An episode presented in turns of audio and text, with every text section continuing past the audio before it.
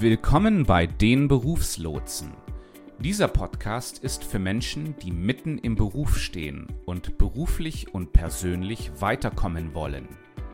Jeden Mittwoch gibt es eine neue Episode, in der Thomas und Björn Themen besprechen, die dir helfen, deine beruflichen Ziele zu erreichen. Aber genug geplappert. Hier sind sie, die Berufslotsen. Hallo und herzlich willkommen zu den Berufslotsen. Heute in der Episode 43 unterhalten wir uns über effektives Lernen. Und auf der anderen Seite der Leitung begrüße ich meinen Co-Host Thomas. Hallo Thomas. Ja, hallo Björn. Ich hoffe, es geht dir gut. Ja, mir geht's gut und ich freue mich drauf, mich mit dir über das Thema Lernen zu unterhalten. Vielleicht kannst du unseren Zuhörerinnen und Zuhörern mal äh, erläutern, warum wir dieses Thema heute besprechen. Ja, das mache ich natürlich sehr gerne, Björn. Wir, wir haben ja für alle diejenigen, die uns treu sind und die uns regelmäßig auch verfolgen, uns hören, in der letzten Folge über das Thema Kündigung geredet. Und ich kann mich dann erinnern, dass wir so im Laufe dieser Vorbereitung und natürlich auch im, im, im Laufe der Aufzeichnung der Folge ähm, dann immer wieder mal auch über dieses Thema gekommen sind. Ähm, einerseits, ähm, was mache ich jetzt? Ähm, so Thema Standortbestimmung, Auslegeordnung, was kann ich etc. Und irgendwie sind wir dann auch beim Thema Lernen gelandet, weil wir ja beide die Erfahrung gemacht haben, dass im Endeffekt ein Großteil der Dinge, die wir im Laufe eines Lebens lernen und können, ja nicht irgendwie in so formalisierten Ausbildungs- und Weiterbildungsgängen gelernt werden, sondern die werden eigentlich relativ praktisch on the job durch die äh, konkrete Bewältigung von Aufgaben äh, werden diese Dinge gelernt. Und dann haben wir gesagt, ja gut, okay, wenn das eigentlich der Fall ist, dann sollten wir mal eine Folge machen über das Thema Lernen und vor allem über das Thema informelles Lernen und weil wir ja da beide dann auch gefunden haben, das kann man besser machen und das kann man schlechter machen. Und äh, genau, das ist der Grund für die heutige Folge, Björn. Und und zwar, wir haben ja einen Untertitel für die Folge, ja, der lautet, warum Excel-Kurse ihr Geld nicht wert sind. Und ich finde, damit zeigen wir eigentlich ziemlich gut auf, äh, warum um was es heute geht. Ja. Ähm, es geht um Entwicklung, Lernung, Lernen und Entwicklung.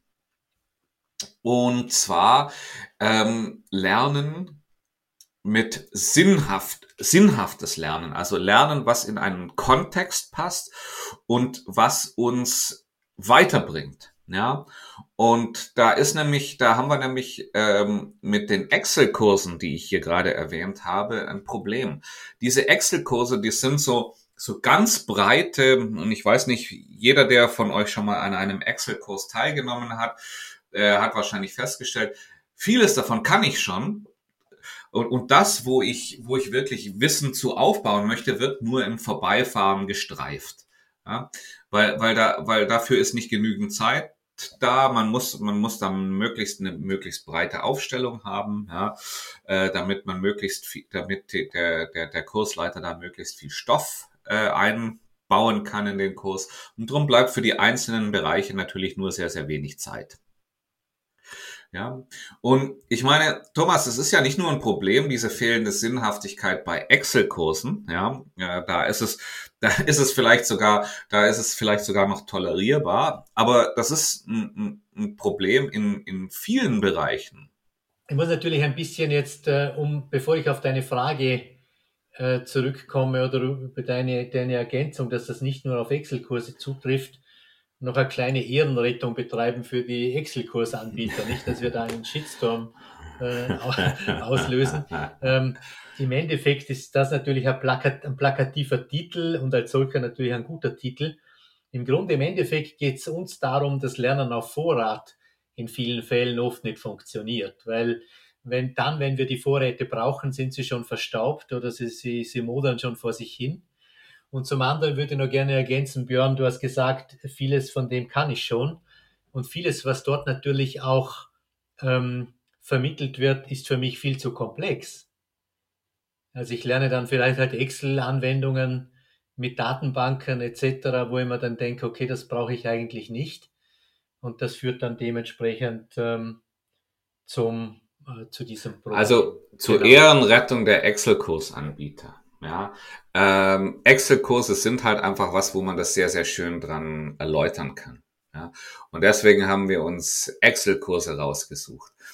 Ähm, was für mich das viel Schlimmere dabei ist, ja, äh, dieses Lernen auf Vorrat, wie du es genannt hast, ist ja so der Standard, wenn wir von Lernen sprechen. Wo sprechen wir von Lernen? In der Schule insbesondere. Ja, Schule ist der Inbegriff des Lernens. Und wenn ich heute irgendwie jemand sage, was hast du gelernt? Ja, dann wird jeder dran denken, was habe ich in, was habe ich in formell, formalisierten Umfeldern gelernt? Ja, Schule, Kurse, ähm, Trainings, die, die, die, die mir verordnet wurden. Ja, Lernen hat so im Beigeschmack immer, ich werde dazu gezwungen, mir mir irgendwas anzueignen, was ich dann in einer Prüfung äh, wieder auskotzen kann. Ja, und das, das ist, deswegen hat Lernen so eine ganz schlechte Konnotation bei vielen Leuten, ja, äh, das lässt im Alter vielleicht ein bisschen nach, aber wenn ich jetzt einen, einen Zwölfjährigen oder einen 18-Jährigen frage, so, oh, macht dir Lernen Spaß? Dreimal darfst du raten, was die Antwort ist. Bäh, Lernen, Schule, mag ich nicht. Ja, und wir haben ja dann auch, wo wir uns dieses Thema mal auf die Fahne geschrieben haben, haben wir ja auch, ähm, ich glaube, der Grund war ja auch, dass wir grundsätzlich über das Thema Employability und Arbeitsmarktfähigkeit auch noch kurz geredet hatten in der Vorbereitung. Und wir, also ich zumindest mache die Erfahrung, dass die Leute eigentlich, dass die, diese Arbeitsmarktfähigkeit bei vielen Menschen sehr schlecht ausgeprägt ist. Ich glaube, es gibt so Untersuchungen von der Jutta Rumpf, von der Fachhochschule in Ludwigshafen, die, glaube ich, für den Deutschen, also für Deutschland sagt, dass, glaube ich, 20 Prozent aller Beschäftigten ähm, employable, also arbeitsmarktfähig sind. Und da ist ja auch ein bedeutender Teil auch quasi andauernd auch sein eigenes Fachwissen erschur zu halten, Wissenslücken schließen und so weiter. Und ich merke, es gibt viele Leute, die das nie ja. tun. Also Was auch zu einem gewissen Grade daran liegt, wie ich es eben schon gesagt habe, dass, dass wir einfach eine negative Bildungserfahrung gemacht haben. Ja? Ähm, wir, wir, wir wachsen auch mit falschen Vorstellungen davon auf, was Lernen eigentlich ist. Ja? Und daher gibt's diese ablehnende Haltung. Ähm, dass wir aber das meiste, was wir in unserem Leben anwenden, das, was du gerade gesagt hast, diese 90 Prozent der der ähm, des, dessen, was wir in unserem Leben gelernt haben, äh, und ich vermute, es ist sogar noch ein Ticker mehr, 90 Prozent ist wirklich ähm, Wissen, was man sich im Alltag erworben hat, ja, das Wissen, was man einfach so die die die, die Schule des Lebens, ja, und ähm, und das Allerwenigste kommt davon aus äh, aus formalisierter Bildung. Und äh, und dementsprechend sollten wir das auch, wenn wir uns weiterentwickeln wollen, sollten wir uns nie fragen, welchen Kurs kann ich da belegen, sondern sollte ich einfach mir überlegen, welches Wissen fehlt mir, was, was kann ich mir äh, googeln, was kann ich mir auf YouTube anschauen, was kann ich mir ähm, so herleiten und dass ich es dann anwenden kann. Ja, weil angewendet, nur angewendetes Wissen ist Wissen, was bei uns verbleibt. Alles andere ähm, wird über kurz oder lang sowieso verpuffen. Und ich denke, die ganze Geschichte kriegt natürlich noch eine besondere Aktualität, wenn man dran denkt. Ich glaube, ich kann mich erinnern, vor ungefähr 20 Jahren kursierte diese Information, dass ich glaube, alle zwei Jahre das gesamte Weltwissen irgendwie verdoppelt wird oder so. Also ich, also ich würde es mir nicht behaupten, dass das jetzt, äh, dass ich jetzt da von den aktuellen Zahlen spreche. Aber was man, glaube ich, mit Sicherheit sagen kann, ist, dass ein Großteil des Wissens, was wir uns heute erschließen, vielleicht in fünf Jahren, ähm, in zehn Jahren nicht mehr aktuell ist. Zumindest wenn man von diesen Excel-Kursen ausgeht, oder? Also es gibt schon Metawissen, wie zum Beispiel, wie gehe ich mit Menschen um, wie kommuniziere ich.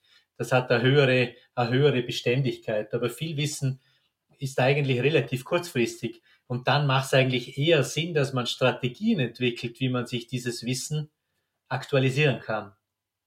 Dann ist man auf der, dann ist man deutlich besser aufgestellt. Bin ich voll bei dir, ja. Ähm, ich, ich, und ich glaube auch, dass ähm, das Wissen, was uns Platon hinterlassen hat, heute noch so aktuell ist, wie es auch damals zu seiner Zeit, als er es geschrieben hat, ja. Aber ähm, dass wenn du ein Buch über Excel, was fünf Jahre alt ist, wenn du das zu Rate ziehst, ja, dass davon dann doch große Teile schon veraltet sind, ja. Genau, und jetzt bringt uns das ja, du hast ja vorher bereits erwähnt, Björn, die Quellen eigentlich, oder? Die Quellen von Wissen, die Quellen von die Kurse, die es gibt, Online-Anbieter, da kommen wir vielleicht dann auch nochmal auf ein paar zu sprechen, die sind ja in den letzten Jahren explodiert, oder? Und ich habe so den Eindruck, dass das oft genauso ein Problem, dass das ein großes Problem für Leute sein kann, äh, weil man ja dann auch gar nicht mehr, im Endeffekt geht es oft darum, ich muss wie eine Reduktion betreiben. Ich muss wie wissen, was muss ich alles nicht lernen. Und dann sollte ich dann vice versa natürlich für mich selber auch formulieren können, was muss ich können, wo bin ich stark, wo bin ich schwach und vielleicht auch so eigene Lernziele oder so eigene, so, so, so wie, wie haben wir es genannt? Äh, wir haben irgendwie einen, äh, äh, so eine Zustandsbeschreibung braucht's was dann, was soll denn sein, wenn ich etwas gelernt habe, oder? Das ist, denke ich, ganz wichtig. Die meisten fangen einfach mal los und verlieren die Lust. Ja, ja. Ähm, du, wenn ich jetzt ein Jahr zurückdenke, ja, ähm, wir vor einem Jahr hatte ich keine Ahnung, wie man einen Podcast produziert, wie man einen Podcast veröffentlicht und wie man Interviews aufnimmt oder und wie man Gespräche aufnimmt, die einer gewissen Struktur folgen. Das ist, das sind Sachen, ja, das, da haben, haben weder du noch ich haben hier irgendwelches formalisiertes Wissen ähm, gehabt. Was wir aber wussten, ist, wir wollten gerne einen Podcast aufsetzen, und wir wussten, dass es sich um Themen drehen soll, die der beruflichen und der persönlichen Weiterentwicklung dienen sollen. Ja? Und allein mit dem sind wir, sind wir in das ganze Projekt äh, die Berufslotsen gestartet haben das gelernt aus den entsprechenden, haben, haben uns da die entsprechenden Quellen zu angesehen, haben daraus gelernt, haben daraus Dinge ausprobiert und haben die in die Tat umgesetzt. Das heißt also, haben das Ganze verankert. Was uns aber immer geleitet hat, war die Idee, einen Podcast zu produzieren für Menschen, die mitten im Beruf stehen und sich beruflich oder persönlich weiterentwickeln wollen. Und das war einfach, das war also unser Lernziel in diesem, in diesem äh, Zusammenhang, also diese Zustandsbeschreibung am Schluss. Und das ist so als übergeordnetes Ziel, das hat den Korridor unseres Lernens eröffnet. Wir waren jetzt auf einmal in der Lage zu sagen, okay, ähm, was brauchen wir denn dazu? Und dann haben wir vielleicht angefangen und haben uns Videos auf YouTube angesehen, wie mache ich einen Podcast, ja, und, äh, und die sind teilweise qualitativ gut, manchmal auch ziemlich mäßig, aber das ist eigentlich unwesentlich, ja, weil wir, weil wir das, das Wesentliche daraus rausziehen konnten. Wir wussten dann innerhalb von kürzester Zeit, wir müssen irgendwo müssen wir den Podcast hosten. Irgendwie müssen wir eine, ein Format finden, was zu uns passt und so weiter und haben das, und haben uns das alles hergeleitet, haben uns das aus, aus teilweise, ja, minderwertigen Lernquellen, ich, ich, ich will es mal jetzt, ich nenne es mal plakativ so, äh, hergeleitet, ja. Da haben wir keine teuren Bücher drüber gekauft, sondern da haben wir einfach angefangen und haben geschaut, was könnte da für uns passen. Und sind dann ziemlich schnell in die Umsetzung gegangen und haben dadurch dieses Wissen verankert. Haben was mhm. Bleibendes geschaffen, was uns auch heute noch dabei hilft, einen Podcast zu produzieren. Und und das ist, das ist das Wichtige. Also das ist dieses Learning by Doing, Learning on the Job, die Schule des Lebens, ja. Da stammen der aller, allergrößte Teil unseres Wissens her. Und äh, dazu ist eben dieses Lernziel, was wir gerade besprochen haben, einfach der, der Dreh- und Angelpunkt dabei. Und ich denke aber wichtig ist, Björn, bei dieser ganzen Lernerei, die wir ja jetzt auch betrieben mhm. haben, quasi, quasi on the job sozusagen, wenn man Podcast unseren Job, wenn man Podcast als auch einen Teil unseres Jobs ansieht, dann glaube ich, ist da wichtig, dass man drüber reflektiert, oder? Das passiert ja in vielen Fällen nicht. Also man lernt Dinge, aber man denkt jetzt weniger drüber nach, ist das jetzt, da habe ich das gelernt, was ich lernen musste? Ähm, fehlt mir noch was? Brauche ich noch zusätzlich irgendetwas? Sondern es passiert einfach und dann kommt man eigentlich nicht wirklich so vorwärts, wie man eigentlich vorwärts kommen sollte oder möchte. Nein, also das ist auch eine, eine, ähm, eine wichtige Sache dabei, ist dieses, diese Reflexion, also diese ähm, Profis im, im Lernumfeld würden das die Lernkontrolle, glaube ich, nennen, oder? Ja, es gibt, es gibt den Begriff der Lernzielkontrolle oder der Lernerfolgskontrolle, genau, wo man sich halt anschaut, inwiefern habe ich dieses Ziel dementsprechend mhm. erreicht. Ja. Und das genau. ist, das ist auch so eines der Themen, die, die, die einfach wichtig sind und wo wir ja auch unsere ganz eigene Methode dafür entwickelt haben. Ähm, wir, wir sperren uns hin und wieder in ein stilles Kämmerchen ein und, ähm, und denken darüber nach, was haben wir in den letzten Monaten erreicht, was haben wir, äh, äh was fehlt uns noch und was sind die nächsten Schritte ja, und haben dadurch mehr oder weniger diese haben unser Lernziel im, im, im Griff. Ja, wir, wir sehen das eigentlich auch gar nicht unbedingt als Lernziel, sondern wir sehen das als unser Ziel. Wir wollen gemeinsam diesen Podcast betreiben und ähm, und um das zu tun, müssen wir lernen, wie das geht. Ja, das ist mehr oder weniger ähm, diese Trennung zwischen zwischen Dingen tun und und lernen ist ja ist ja oftmals nur eine theoretische. Und ich glaube, vielleicht hat das, Björn, noch viel mit dem zu tun, was du eingangs erwähnt hattest. Wenn man Jugendliche fragt, ähm, wenn man Jugendliche, wenn man Jugendlichen auf den Zahn fühlt, was Lernen anbelangt, oder?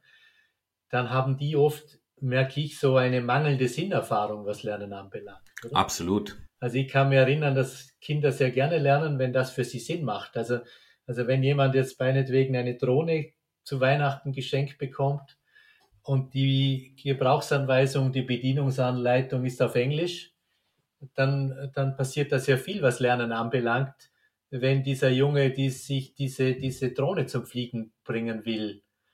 Also die kriegen dann schon heraus, wie sie das lesen oder wer sie ihnen übersetzen kann oder was auch mhm, immer. Mhm. Ja, ja also, also ganz, ganz klar, ja, auch wenn diese äh, Anleitung dann in Englisch ist, dann sind, dann, dann, dann ähm, ich, ich sehe es ja selber, ich habe ja Jungs in dem Alter oder einen Jungen in dem Alter. Und äh, ja, da holt man sich dann schnell mal, da wird dann schnell alles gegoogelt, was, was, was, was nicht da ist. Und äh, und noch bevor ich eigentlich die, die, die Drohne ausgepackt hätte, ist das Ding schon in der Luft und, und, und dreht da seine Kreise, ja, weil die Kids da einfach sehr, sehr zügig und schnell vorgehen mit solchen Sachen und alles, was sie nicht wissen, wird auf YouTube nachgeschaut oder, oder in, in, was weiß ich, oder auf sonstigen, auf sonstigen ähm, Online-Plattformen. Hier ein Hinweis in eigener Sache. Wir lieben Podcasts. Wir lieben das gesprochene Wort. Nur manchmal, wenn wir was nicht verstehen, dann wäre es schon schön, auch was Schriftliches zu haben. Wie heißt doch gleich die im Podcast beschriebene Methode?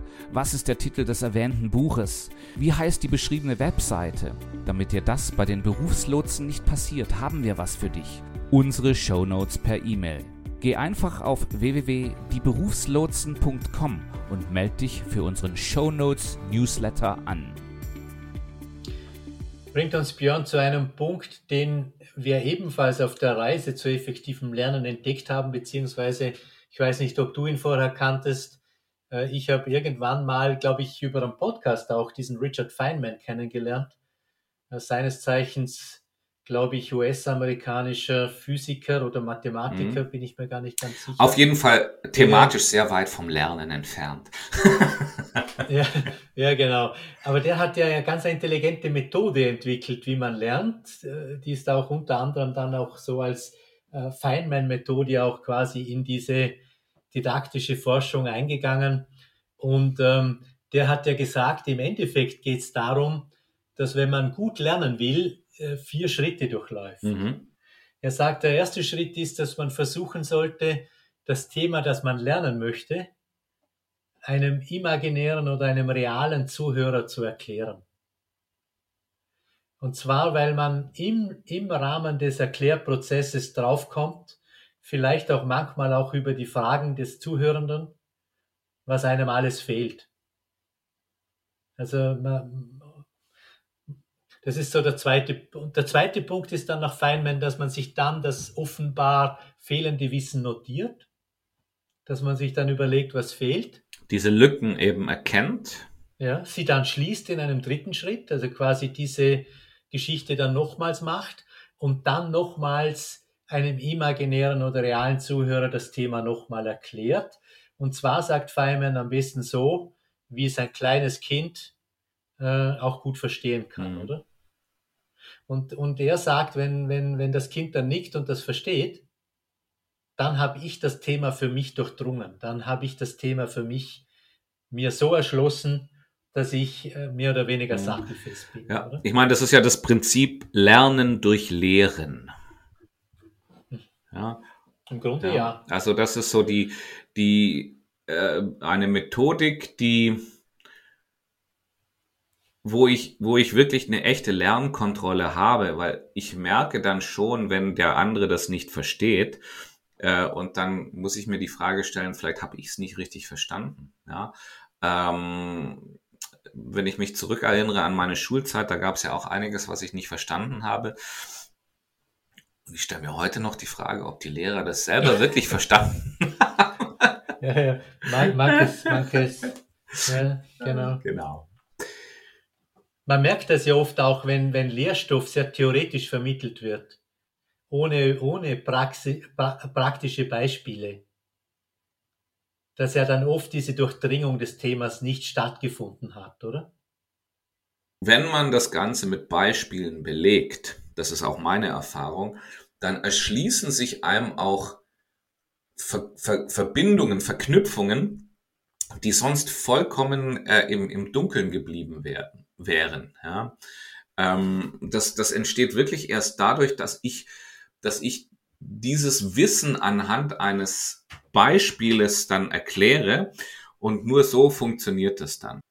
Äh, wenn ich ein Beispiel, wenn ich den theoretischen Stoff, den ich vermittle, durch ein Beispiel äh, erkläre oder äh, untermauere, dann stelle ich auf einmal fest, was das eigentlich bedeutet. Ja, ähm, wenn wir eine Folge vorbereiten, dann versuchen wir die Folge so zu strukturieren, so aufzubauen, dass unser imaginäres ähm, Publikum, zu dem Zeitpunkt, wo wir die Folge äh, vorbereiten, haben wir ja das äh, Publikum noch nicht wirklich, wie, wo, wie wir glauben, dass das Publikum das versteht. Wir merken ja, du und ich, wir merken ja oft bei der Folgenvorbereitung, dass uns Wissen fehlt. Genau, was wir dann, was wir uns dann erarbeiten müssen. Ja, das, das, das schließen wir dann halt, das die Lücke, oder? Und, und irgendwann wird dann eine, eine plastische Folge draus, wo wir dann selber beim Anhören merken im Nachhinein, das ist eine flüssige hm. Folge und sie kann nur deshalb flüssig sein. Weil wir in der Zwischenzeit das Thema durchdrungen haben. Ja, weil sie natürlich klingt. Sie klingt deshalb natürlich, weil wir nicht nur theoretisches Wissen bringen, sondern weil wir sie mit Beispielen garnieren und so weiter und so fort, oder? Thomas, wo, wenn du jetzt, wenn, wenn du jetzt erkennst, du hast hier gewisse Lücken, Wissenslücken, um so ein Thema äh, sauber zu kommunizieren, wie füllst du die? Was machst du da? Also was ich zum, also der erste Schritt, den ich in der Regel mache, dass ich frage, welches Problem stellt sich da für mich, oder? In der Regel will ich ja Wissen haben, weil ich ein Problem lösen will ich will eine Aufgabe erledigen, einen Podcast aufzeichnen etc., oder? Ähm, dann versuche ich das Thema ein bisschen einzugrenzen, oder? Also so in der, in der Didaktik würde man sagen, es gibt so eine Art äh, eine didaktische Reduktion in Eigenregie, oder? Man grenzt ein bisschen an, was ist das Thema, was, welch, welch, welchen Stoff, welch, welchen Lernstoff benötige ich, um das Problem äh, zu lösen? Was muss ich wissen im Endeffekt? Und dann überlegen wir, wo kann ich das in der Regel finden? Und, und in der Regel gibt es ja heute eine, Un, eine Unmenge von Geschichten, oder? Ähm, Wikipedia ist ein guter Anlaufpunkt. Meistens ist Wikipedia so die erste Anlaufstelle für mich, wo ich, wo ich für mich mal so ein bisschen Klarheit bekomme, äh, wie ist so ein Thema strukturiert, ja, weil es eben auch durch verschiedene äh, Iterationen im Regelfall durchlaufen hat, diese, diese Artikel. Also sind das ganz gute, ganz gute Ausgangspunkte. Ich sehe, was sind so die, die, die, die angrenzenden Themen, weil die da verlinkt sind. Ich kann, äh, ich kann, oftmals gibt's in, in der Beschreibung unten noch weiterführende Links. Und, äh, und, und da kann ich, da kann ich ziemlich schnell äh, mir einen ersten Eindruck davon verschaffen, wie das Thema strukturiert ist. Ja. Du hast gerade schon erwähnt, als ich, bis ich dir ins Wort gefallen bin, YouTube. Ja, ähm, mein eigentlich eine meiner Lieblings, ähm, eine meiner Lieblingsplattformen für, um, um, um Dinge schnell zu lernen, weil ich kann genau sehen, also oftmals, äh, es gibt, sehr, es gibt dort eben sehr viel qualitativ hochwertige Videos, ja, nicht alle, ja, aber, aber wirklich die qualitativ hochwertigen. Ähm, und ich kann gleich sehen, wie viel, wie viel Zeit ich dafür benötige, um mir das anzusehen. Ja, ähm, ich würde mir manchmal sogar, ich würde mir manchmal wünschen, es gäbe so eine Taste doppelte Geschwindigkeit. ja, so wie es das, ähm, wie es das bei manchen, bei manchen Hörbüchern oder sowas gibt, ja, dass du, dass du manche Sequenzen, wo du jetzt denkst, sollte ich gehört haben, aber will ich nicht so viel Zeit für verwenden, doppelte Geschwindigkeit, das gibt's bei YouTube leider nicht. Aber äh, ich kann, ich kann, insbesondere wenn Kapitelmarken gesetzt sind, genau zu dem Thema springen, was mich interessiert. Mhm. Und was mir dann noch dazu bringt, bringt mir jetzt gerade auf eine Idee, ähm, Björn, oder auf eine Erfahrung. Was ich dann oft gerne mache, wenn ich einen Stoff durchdringen möchte, dass ich zum Beispiel für meine virtuelle Assistentin ein Video aufzeichne, ein Tutorial. Also es gibt sehr viele Dinge, wo ich mir ja schon im Vorhinein überlege, könnte das nicht jemand für mich übernehmen? Das macht ja unternehmerisch Sinn, dass die Dinge, die sich wiederholen, die sehr aufwendig sind, die sich wiederholen, von jemandem übernommen werden können.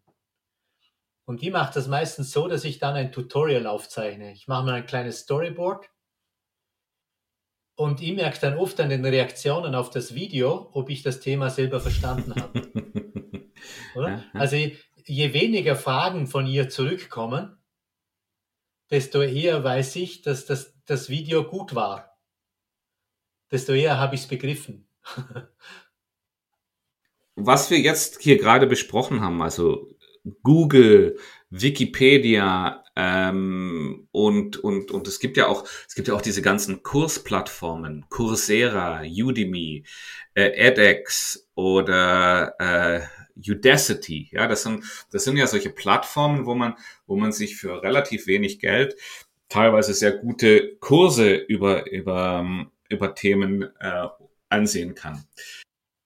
Ja, mittlerweile, Björn, mittlerweile sogar Masterstudiengänge, oder? Bei Coursera kann man sich sogar ganze Masterstudiengänge über ein US-amerikanische Unternehmen, also am Anfang gab es das Wusste nicht, ich gar nicht, ja. Genau, Aber was dort eben so die, für mich so das Thema ist, ist es gut, wenn ich weiß, was, was ich wissen möchte. Ja, es gibt ja aber auch ein anderes Lernen. Es gibt so das Lernen, wo ich, ähm, wo ich, sagen wir mal, so die neuesten Trends zum Beispiel in einem Umfeld erkennen möchte.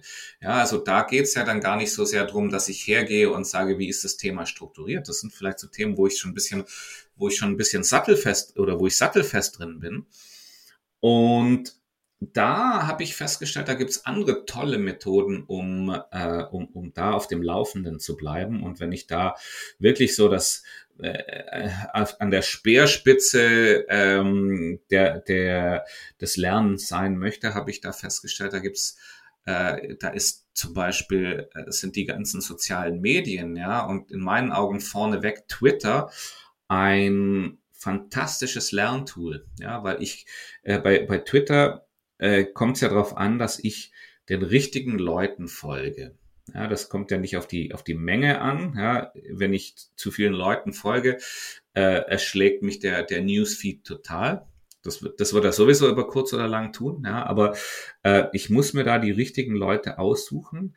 Ähm, und ich muss rausfinden, wer sind denn so die, die, äh, die Meinungsführer in einem bestimmten Umfeld?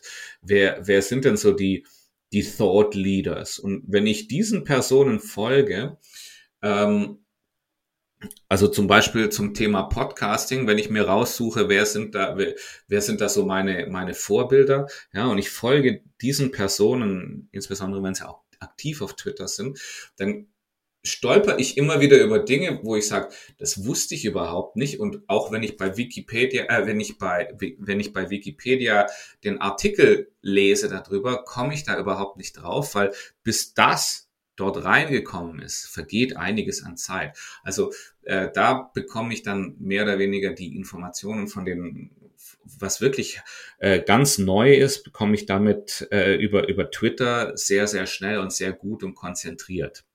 Äh, kommt natürlich auch viel Mist mit dazu, ja, aber da muss ich dann die Kompetenz entwickeln, äh, die, diese, diese Wissensnuggets da raus zu, raus zu, erke äh, zu erkennen und, äh, und den Rest einfach weiter schwirren zu lassen.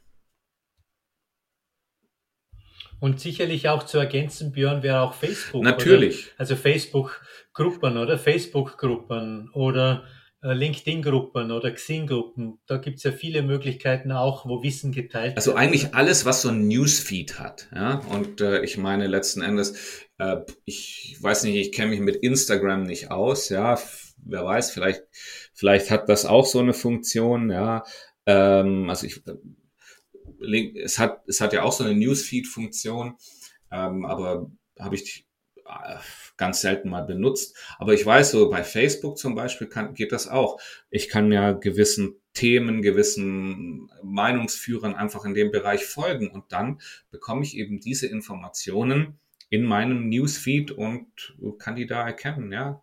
Und da denke ich, da, da sind wahrscheinlich die meisten sozialen Netzwerke sind dafür, sind dafür gut geeignet. Und natürlich, Björn, würde, und das ist vielleicht auch ein, ein Benefit noch am Schluss, ähm, dass ja dadurch meine Attraktivität für Arbeitgeber auch steigt. Wenn ich in einer schnelllebigen Welt beweisen kann, dass ich mein eigenes Wissen äh, ökonomisch und effizient aktualisieren kann. Oder? Und wenn ich ja zufällig arbeitslos bin, habe ich die Möglichkeit, die Lücke zu schließen, die sich im Lebenslauf auftut. Und dadurch zeigen, dass ich nicht die ganzen die, den ganzen Tag mit Rosamundi Pilcher verschwende. ja, liebe Zuhörerinnen, liebe Zuhörer, das bringt uns ans Ende unserer heutigen Episode. Wir bedanken uns fürs Zuhören und wünschen und, und würden uns freuen, euch auch nächste Woche wieder begrüßen zu dürfen. Nächste Woche sind wir dann bei der Episode 44. Aber wir wissen noch gar nicht, um was es geht. Genau, aber das werden das wir noch werden wir noch rausfinden. Ja. also, tschüss, alles klar, bis dann. Ihr Lieben zu Hause. Tschüss. Die Berufslotsen, das sind Thomas Stadelmann und Björn Dobelmann. Wer wir sind und was wir machen, erfährst du unter www.dieberufslotsen.com. Hier hast du auch die Möglichkeit, dich zu unserem Show Notes Newsletter anzumelden. Und schwupp, schon bekommst du die Show Notes zu jeder Episode direkt in dein E-Mail-Postfach. Die neueste Episode der Berufslotsen findest du immer mittwochs auf der Podcast-Quelle deines Vertrauens.